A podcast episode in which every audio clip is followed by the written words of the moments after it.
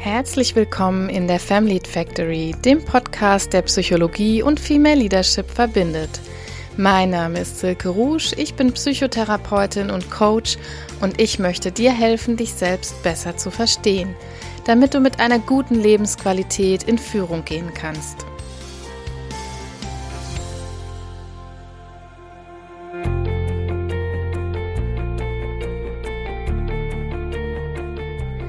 Hallo, ich begrüße euch zu einer neuen Folge Family Factory Podcast. Wie schön, dass du da bist. Heute ist die 30. Folge dran. Ich kann das selber kaum glauben, aber 30 Folgen. Ich habe irgendwann im November angefangen, diesen Podcast hier zu realisieren, nach vielen, vielen, vielen Monaten des Brütens. Und der Wunsch war ganz, ganz groß, dieses Projekt umzusetzen. Und jetzt kann ich wirklich fast gar nicht glauben, dass es schon 30 Folgen hier in den Podcast geschafft haben. Und es macht immer noch genau genauso viel Spaß wie am allerersten Tag. Das kann ich wohl so sagen. Wenn es nach mir geht, wird es noch ganz, ganz viele Folgen geben. Ich hoffe, dass ihr ja auch gelernt habt, den Podcast so zu lieben, wie ich ihn liebe und noch fleißig hier bei der Stange bleibt und mir die Unterstützung gebt, das weiterzumachen. Und ja, bei dieser Gelegenheit kann ich vielleicht schon vorweg schicken, wenn ihr teilhaben möchtet, wenn ihr Teil der Family Factory Community werden wollt, dann scheut euch nicht auf all den bekannten Kanälen Kontakt zu mir aufzunehmen, den Podcast natürlich zu abonnieren und zu teilen. Ich freue mich auch ganz sehr, wenn ihr ein paar Minuten am Schluss erübrigt, den Podcast zu bewerten. Das hilft ganz sehr, dass er noch besser auffindbar ist im Netz. Wenn ihr zu mir in Kontakt kommen wollt, euch mit mir vernetzen wollt, könnt ihr das über Instagram oder LinkedIn ganz gut tun oder aber über meine Homepage family-factory.com. Da erfahrt ihr auch alles, was ich sonst noch so tue an Coaching, an Workshops, an Supervision und ein bisschen was über meine Person.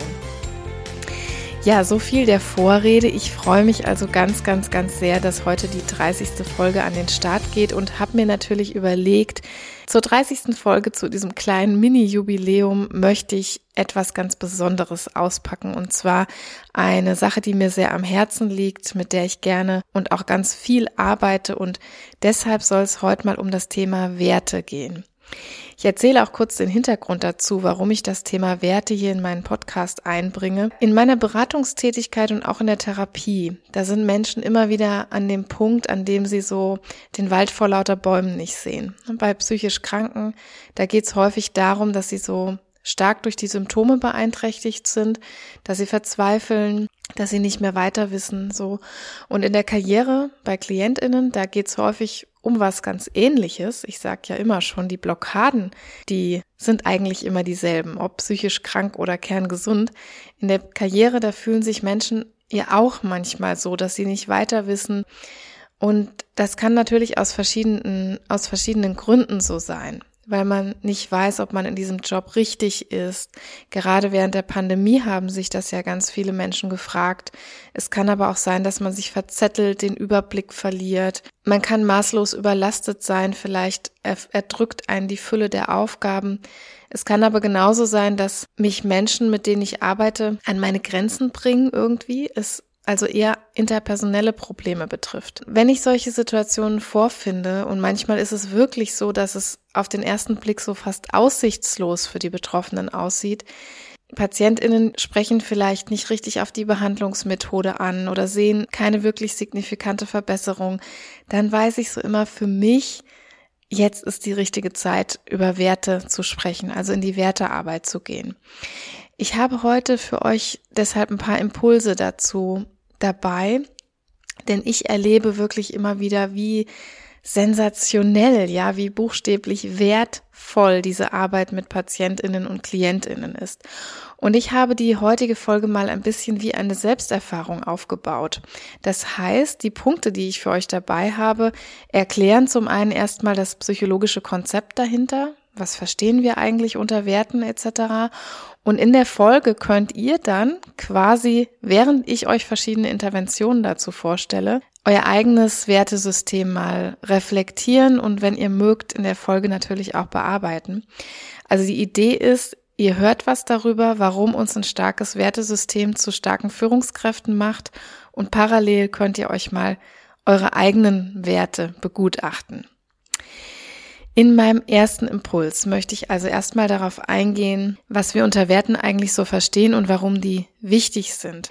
In einem meiner alten Psychotherapiebücher von früher, da steht eine Definition drin. Und zwar steht da, Werte sind das Ergebnis einer freien Wahl dessen, was im Leben bedeutsam sein soll. Ich wiederhole das vielleicht nochmal kurz, weil das so, wenn man das zum ersten Mal hört, vielleicht erstmal etwas kompliziert ist. Werte sind das Ergebnis einer freien Wahl dessen, was im Leben bedeutsam sein soll.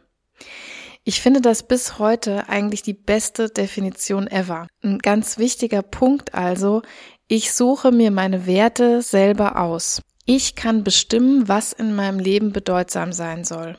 Ne, es gibt jetzt tausend verschiedene Werte auf der Welt und ich suche mir aber die aus, die für mich persönlich wichtig sind. Aber vielleicht erstmal, was sind eigentlich Werte in meinem psychologischen Verständnis? Viele verwechseln nämlich Werte auch mit Zielen. Der Unterschied ist aber, dass Ziele prinzipiell erreicht werden können. Zum Beispiel, ich will fünf Kilo abnehmen. Das ist ein Ziel. Werte sind demgegenüber aber eher so Grundhaltungen. Ich sage gerne, es sind die Leuchttürme unseres Lebens.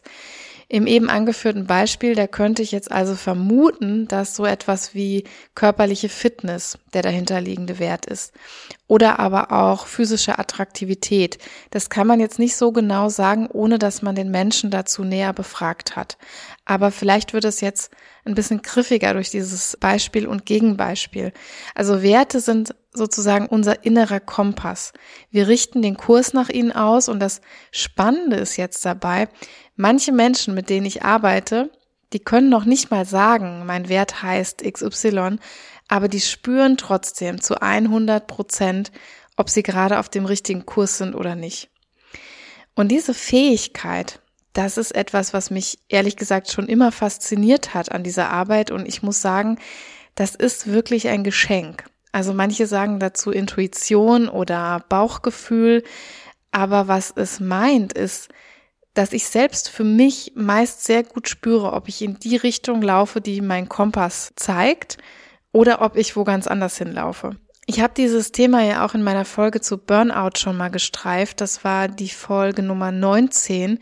Wen das interessiert, der kann da auch gerne noch mal reinhören, weil ich nachher auch noch mal dazu komme, was so ein Werteverlust oder ein Handeln gegen die eigenen Werte denn dann so zur Auswirkung hat. Also das dürft ihr euch gerne nochmal im Hinterkopf behalten. Wer sich für Burnout und Erschöpfung interessiert, der kann da auch gerne nochmal in die Folge Nummer 19 hören.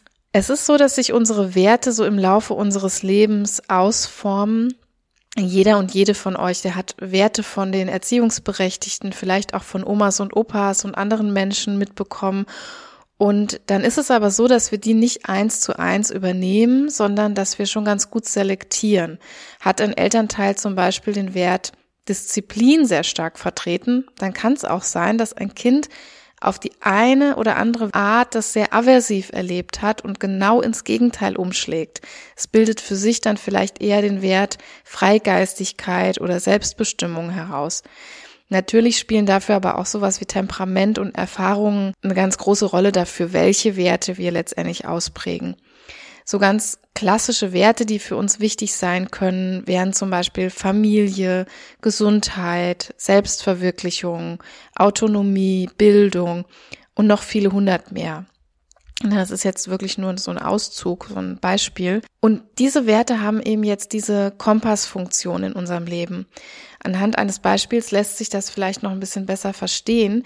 Also, wenn ich persönlich eine Tüte Gummibärchen für meine Kinder bekomme, dann schütte ich die erstmal einmal komplett auf die Arbeitsplatte aus. Ich zähle die Bärchen und dann verteile ich die auf die vier Kinder und zwar wirklich abgezählt. Wenn das nicht aufgeht, dann kriegt mein Mann dann immer den Rest. Ja, jetzt könnte das von außen erstmal sehr sinnlos anmuten, aber der Grund für dieses Verhalten ist bei mir der ganz große Wert Gerechtigkeit. Und ich gehe zum Beispiel jedes Jahr zur zahnärztlichen, gynäkologischen, hautärztlichen Vorsorge. Das tue ich, weil ein sehr wichtiger Wert in meinem Leben körperliche und psychische Gesundheit ist. Also das macht es vielleicht noch mal etwas griffiger jetzt, was mit dieser Kompassfunktion gemeint ist. Jede unserer Handlungen ist idealerweise im Einklang mit unseren Werten. Ich sage jetzt schon bewusst idealerweise, denn ich habe eben schon angedeutet, unser Körper und oder unsere Psyche, die zeigen uns wirklich relativ verlässlich, wenn wir so diese korrekten Pfade verlassen, in Anführungsstrichen. Das ist auch spannenderweise merkt das unser Umfeld oft ganz gut. Ne? Zumindest wenn uns Leute ganz gut kennen, dann merken die, dass wir uns irgendwie inkohärent verhalten. Das heißt also nicht gemäß unserer Werte. Vielleicht kennt ihr das auch, wenn euch Menschen in eurem Umfeld plötzlich verstellt vorkommen oder unauthentisch, irgendwie gequält manchmal auch. Also man sieht denen dann regelrecht an, wie sie sich überwinden müssen, um irgendwas zu tun. Das sind so Anzeichen dafür, dass jemand nicht dem Kurs seines inneren Kompasses folgt.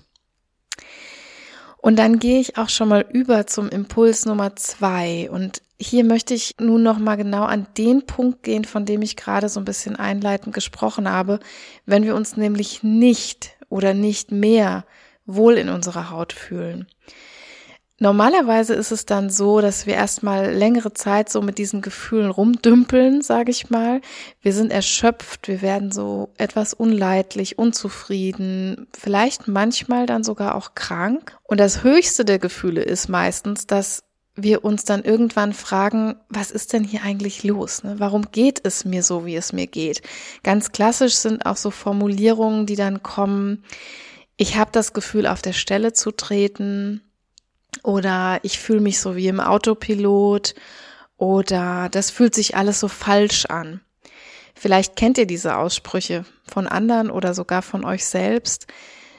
Mein Impuls wäre nun an dieser Stelle, dass ihr, wenn ihr an dieser Stelle steht, egal ob mit anderen, mit Freunden, Kolleginnen, Mitarbeitenden oder selbst, dass ihr dann mal in die Wertearbeit einsteigt. Ne? Wie ich das einleitend schon gesagt habe, wenn ich merke, dass Patienten zum Beispiel an diesen Punkt kommen oder Klientinnen, die stehen da und sagen, das fühlt sich alles nur noch verkehrt an, ich trete hier irgendwie auf der Stelle, ich sehe den Wald vor lauter Bäumen nicht, dann zoome ich manchmal mit denen raus, dann gehen wir mal völlig von diesem eigentlichen ähm, vorgeschobenen Symptom weg ich nenne das jetzt vorgeschoben, gar nicht wertend, sondern weil das manchmal so die zentrale Rolle im Leben einnimmt, dass dieses Rauszoomen aus der Vogelperspektive schauen mal ganz gut tut.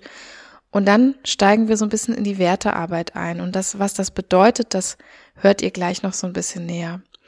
Also, sprich, überlegt doch mal ganz konkret, was tue ich hier jeden Tag? Und stimmt dieses Verhalten mit dem überein, was eigentlich meine Werte sind? Ist das kongruent, würden wir in der Psychologie sagen. Wenn einer meiner wichtigsten Werte zum Beispiel Autonomie ist, ich aber in einer Angestelltenposition mit einem cholerischen Chef gefangen bin, dann kann ich in diesem Zuge jetzt erkennen, dass mein Leben gerade höchst inkongruent verläuft. Ne? Das heißt, meine Werte stimmen nicht mit meinem täglichen Verhalten oder mit meinem täglichen Leben überein. Also ihr merkt vielleicht, das ist eine etwas andere Art, sich solchen Problemen zu nähern. Wir gehen da herkömmlicherweise so ein bisschen anders ran. Wir beschweren uns dann zum Beispiel über den cholerischen Chef. Aber was bringt das in Wirklichkeit?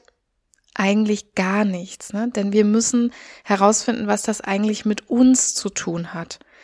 Der kann so cholerisch sein, wie er will.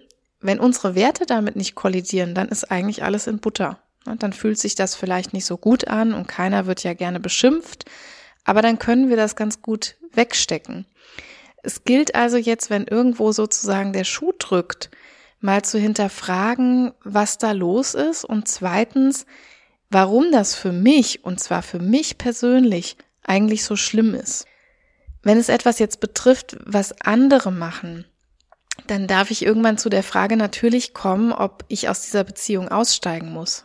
Also muss ich eventuell, damit es mir besser gehen kann, mit jemand anderem zusammenarbeiten, der meine Werte eher teilt. Diese Frage ist dann durchaus erlaubt. Ne?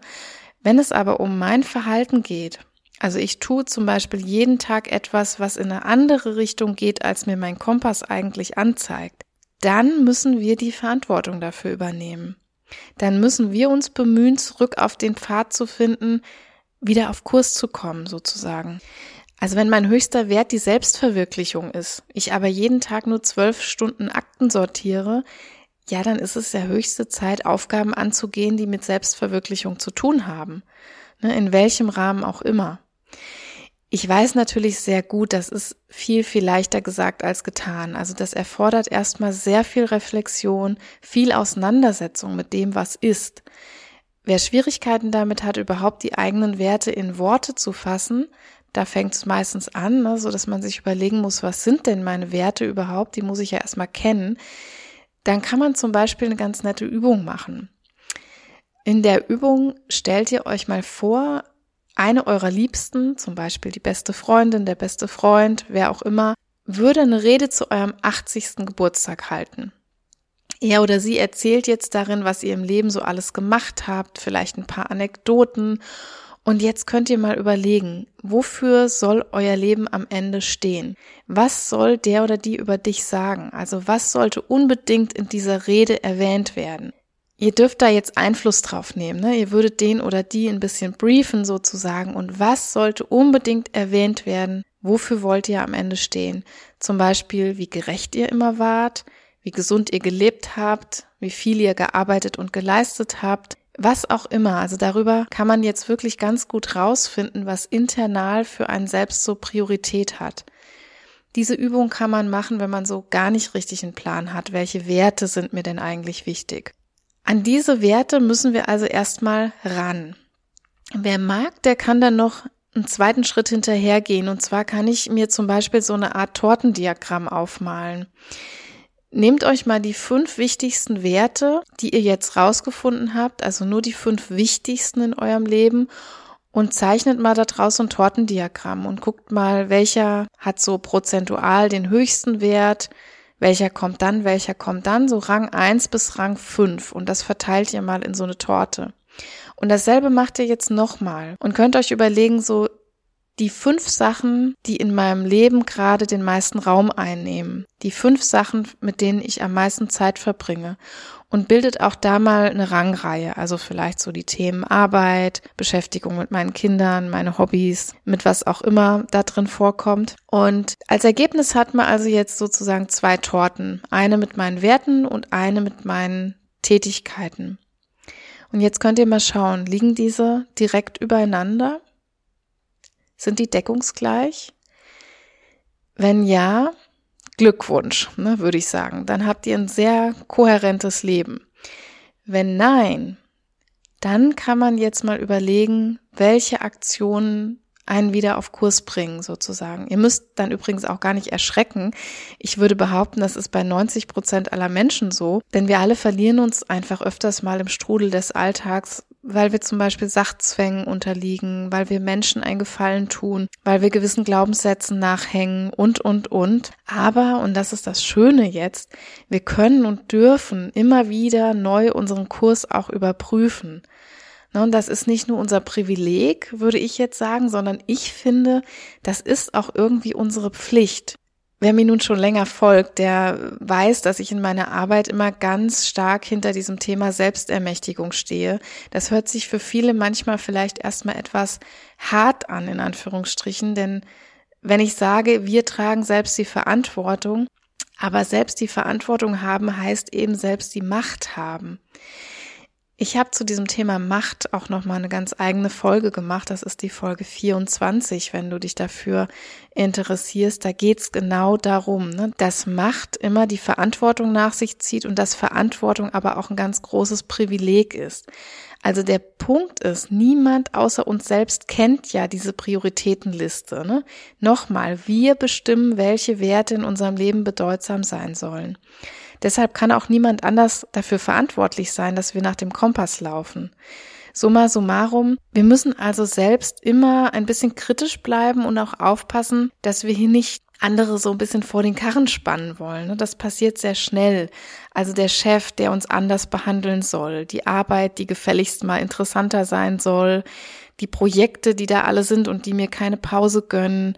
Ne, ihr kennt das alle. Und dabei sind wir in der Pflicht.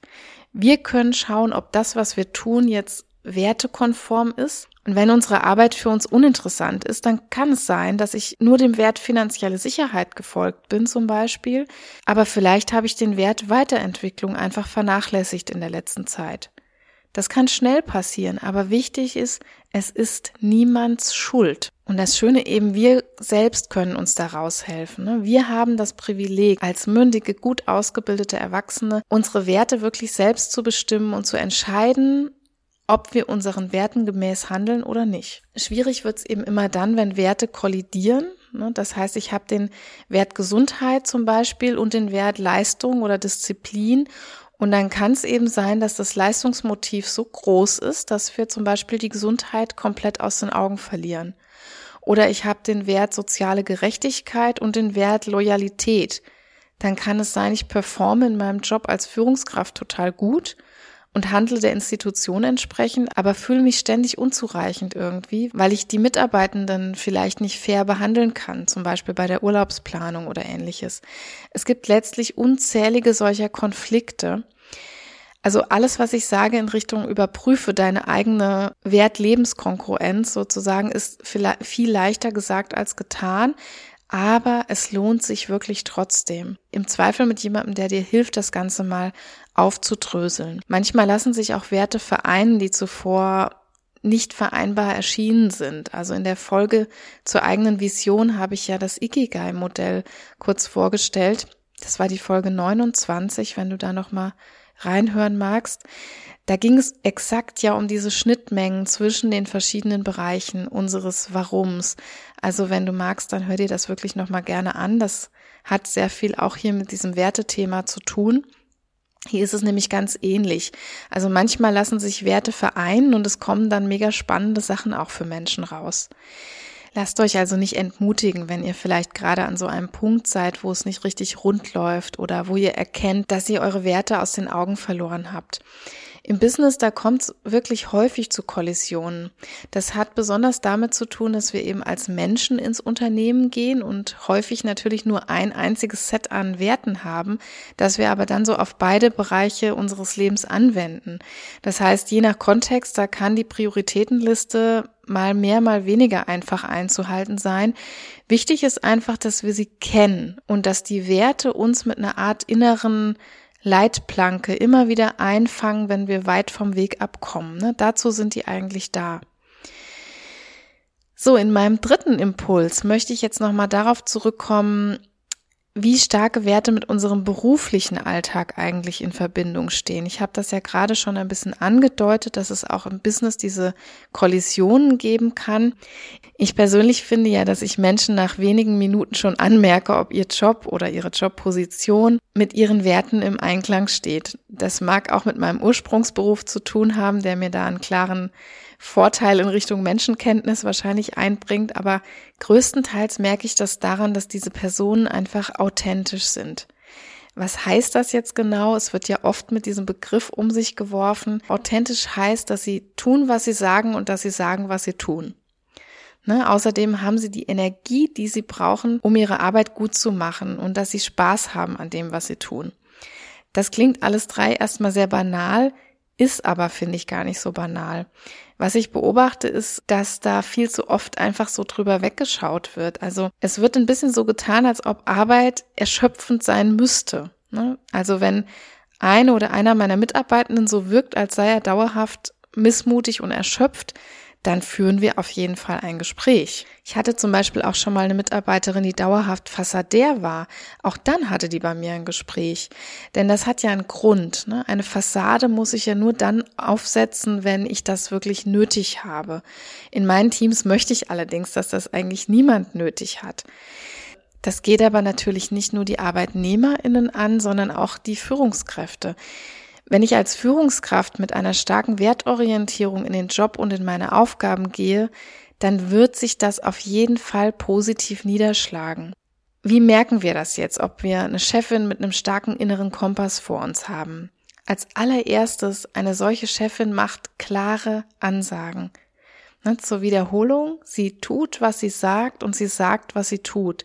Wir können das an, an der Stelle also noch erweitern. Sie sagt nicht nur, was sie tut, sondern sie sagt auch, was ihrer Ansicht nach getan werden soll.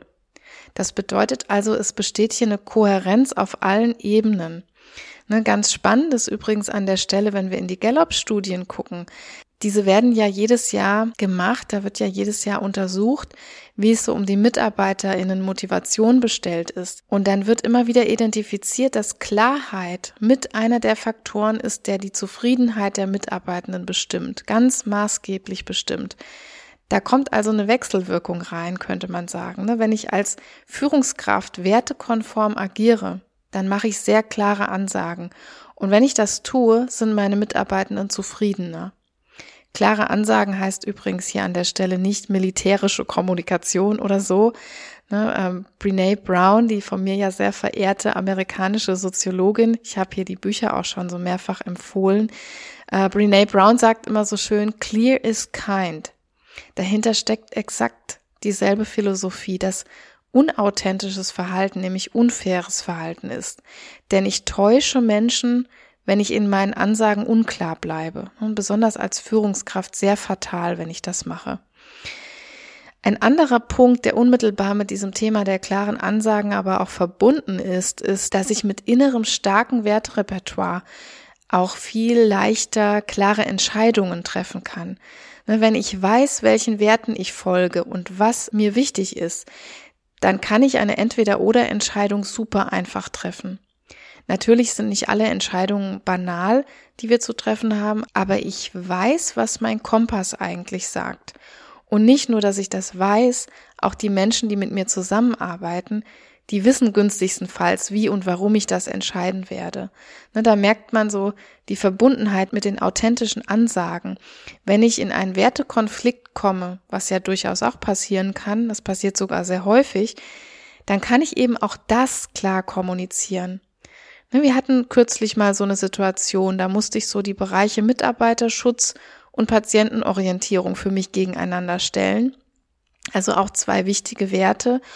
Also habe ich transparent gemacht, dass mir diese Entscheidung gerade sehr schwer fällt und dass, ich, dass hier ein Konflikt entsteht. Clear is kind. Ne, das versuche ich bei all meinen Entscheidungen so im Hinterkopf zu behalten. Und mein letzter Punkt, den ich dazu einbringen möchte, dass Werte in unserem beruflichen Alltag was bewirken können, ist, dass wir sie unmittelbar jetzt auch dazu nutzen können, um andere zu motivieren. Gerade als Führungskraft ist es ja unsere ureigene Aufgabe, nicht nur Abläufe zu managen, sondern Menschen bei der Stange zu halten, für Unternehmensziele zu begeistern. Viele denken ja immer noch, um das hinzukriegen, bräuchte man jetzt nur irgendein gutes Gehalt und Dienstwagen und einen schicken Arbeitsplatz. Aber psychologisch gesehen ist das sowas von weit gefehlt. Ne? Die Studien zeigen uns reihenweise, dass es zu guten Teilen eben die Führungskräfte sind, die motivieren oder demotivieren schlechtestenfalls ganz schön viel Druck, könnten wir jetzt nun auch alle denken, wenn das so an unserer Person als Führungskraft hängt, habe ich auch mal gedacht. Aber letztlich ist das gar keine Raketenwissenschaft. Ne? Wenn wir selbst intrinsisch motiviert sind, und das ist automatisch eigentlich der Fall, wenn wir wertekonform arbeiten, wertekonform handeln, dann ziehen wir andere in unsere Gefolgschaft. Also wenn wir selbst begeistert sind von dem, was wir tun, dann werden wir auch andere begeistern.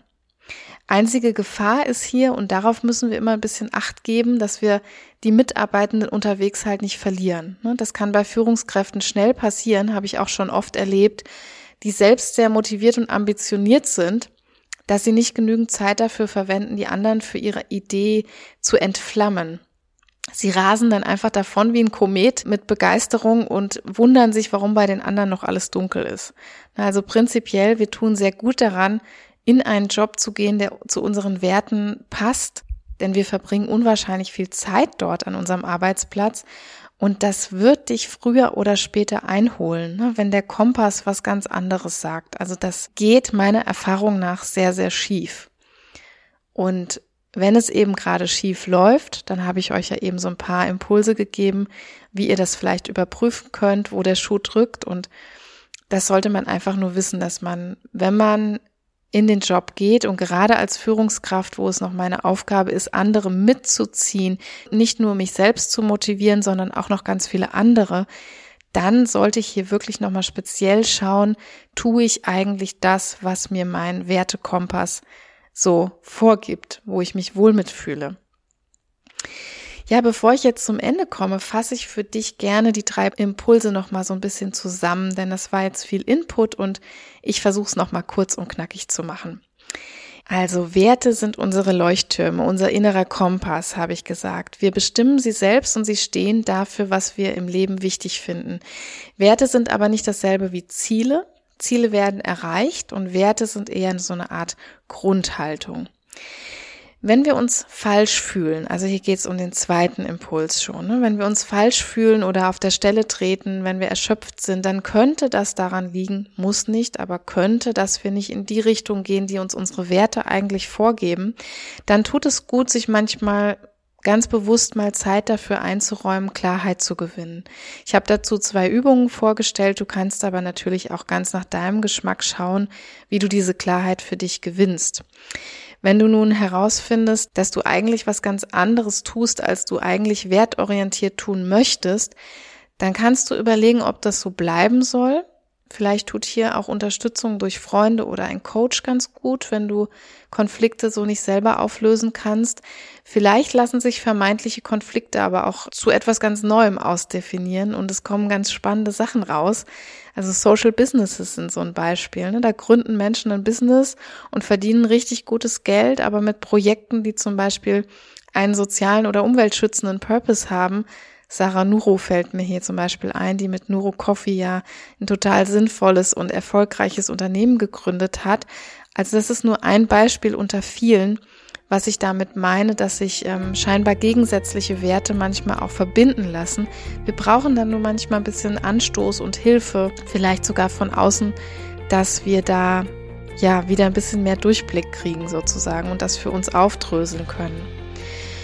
Im dritten Impuls hier ging es nochmal um die Werte und unseren Bezug zu unserer Arbeit. Und hier bedeutet eine starke Wertorientierung, dass ich für alle Seiten sehr klar und authentisch bin in dem, was ich tue, was dann einen unmittelbaren Einfluss eben auf meine Entscheidungskompetenz hat. Also sozusagen, wer weiß, dass der Weg nach Westen geht, der entscheidet sich nicht für den Osten. Und drittens habe ich noch einen Bezug dazu hergestellt, dass wir als Führungskräfte auch andere motivieren müssen und das gelingt eben am besten dadurch, dass wir selbst im Einklang mit unseren Werten arbeiten. Wenn wir das tun, dann bereitet es uns wenig Mühe, andere ins Boot zu holen. Dann ist das ein sehr natürlicher, ein sehr organisch wirkender Prozess einfach. Ja, ich hoffe sehr, dass du von der heutigen Folge was mitnehmen konntest, dass sie irgendetwas in dir bewegt hat, dass sie mit irgendetwas in dir resoniert hat und du sie für deine tägliche Arbeit gebrauchen kannst. Wenn das so ist, freue ich mich natürlich umso mehr, wenn du mir eine 5-Sterne-Bewertung in deinem Podcast-Portal dalässt. Das hilft vor allem den Podcast nochmal zur Sichtbarkeit und Verbreitung. Teil ihn auch gerne mit deinen Lieben, wenn du jemanden hast, wo du denkst, dass der oder die davon profitieren kann. Wir hören uns sehr, sehr gerne hier wieder nächste Woche. Montag gibt es die neue Folge Family Factory Podcast. Bis dahin wünsche ich euch eine super schöne, sonnige Juniwoche. Bis dahin, tschüss!